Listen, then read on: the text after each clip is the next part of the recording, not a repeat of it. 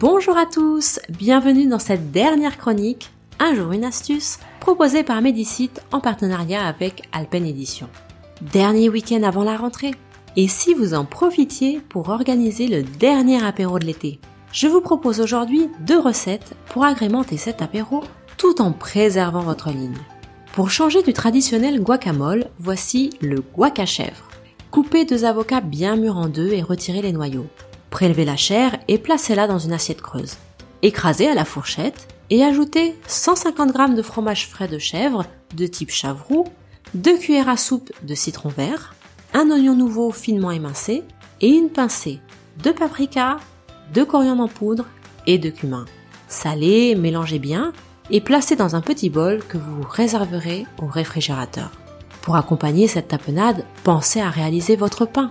Vous éviterez ainsi les chips et autres gâteaux qui ne seront pas bons pour votre santé. Et pour accompagner le tout, optez pour un Virgin Mojito fait maison. C'est très simple.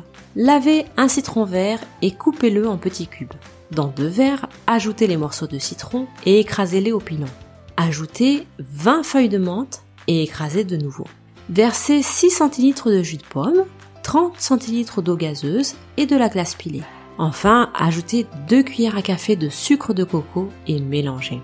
Et voilà, de quoi profiter des derniers rayons de soleil tout en prenant soin de sa santé.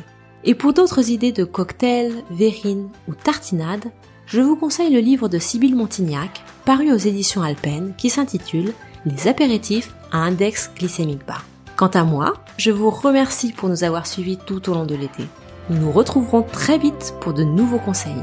En attendant, prenez soin de vous et de votre famille, naturellement, bien sûr.